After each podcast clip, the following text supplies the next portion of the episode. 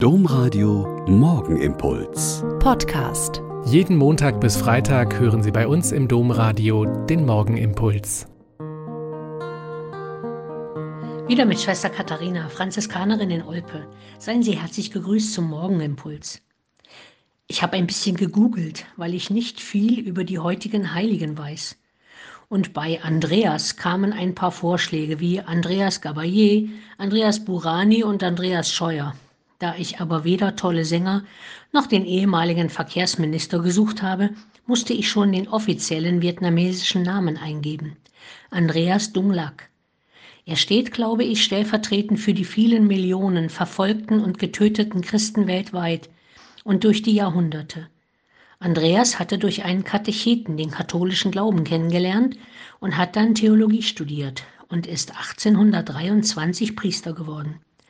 In der Christenverfolgung unter dem damaligen Kaiser ist er mehrfach gefangen genommen worden, wurde durch Lösegeldzahlungen seiner Gemeindemitglieder aber immer wieder freigelassen.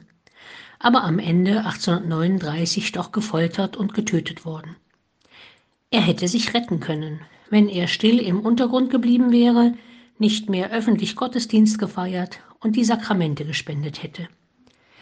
Es hat sich über die Jahrhunderte nie geändert.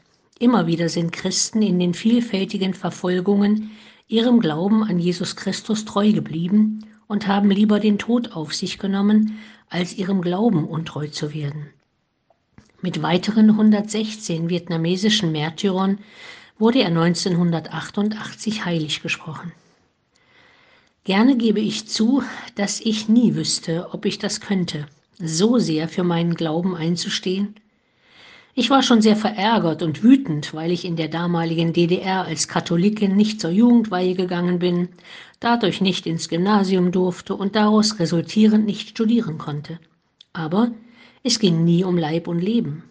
Ich weiß also, wahrscheinlich genau wie Sie auch nicht, wie ich reagieren würde, wenn.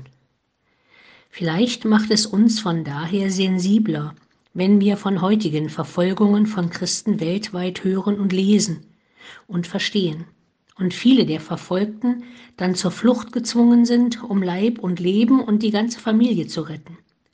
Bleiben wir wach für die vielfältigen Nöte unserer verfolgten Schwestern und Brüder im Glauben.